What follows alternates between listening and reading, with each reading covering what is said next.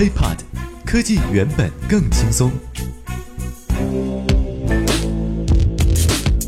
嗨，欢迎收听本期 ID 大字报，各位好，我是华生。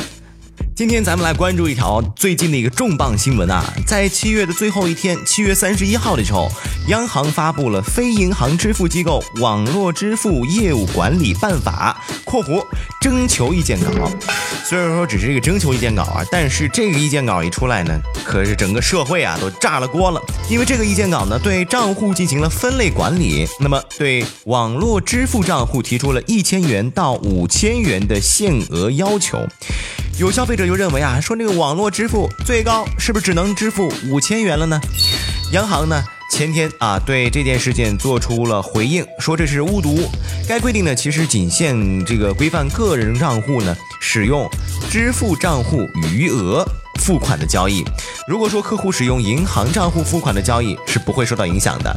那么不受限的还包括啊商业银行网关交易啊、银行卡快捷支付等模式。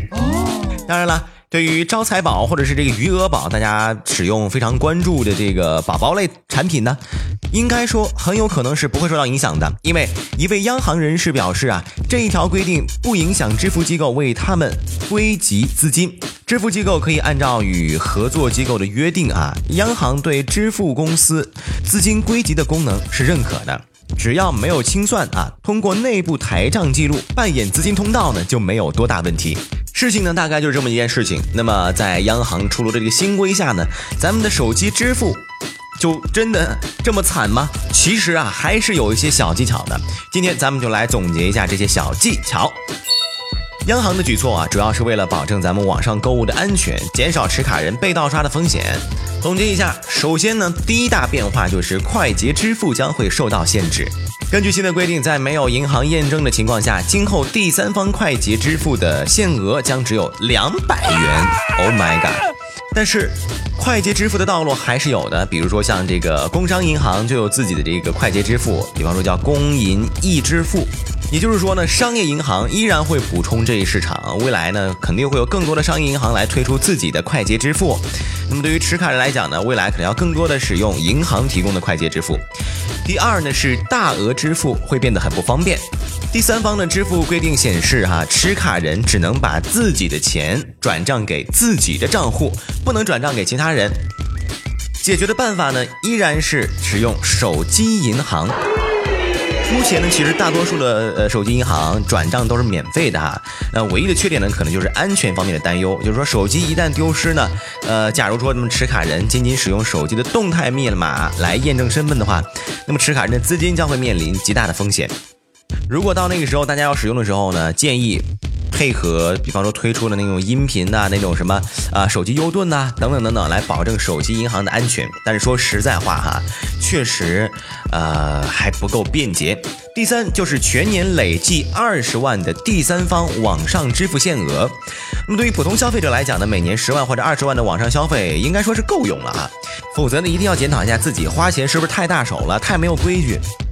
可是呢，对于一些购买理财产品的投资者来讲，二十万元呢？恐怕确实有点太少了。解决办法呢倒是有两个，首先是使用呃手机银行来支付，第二个呢就是多办几个账户，能在一定程度上来解决二十万元的限制问题。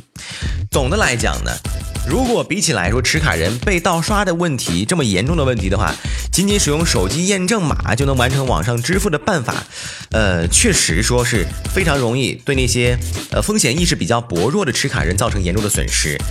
一旦这些资金被盗走，可以说是一家人的噩梦了。所以说，央行推出新规目的是好的，但是虽然一定程度上呢能够有效保护持卡人的资金安全，解决了最重要的问题，但是啊。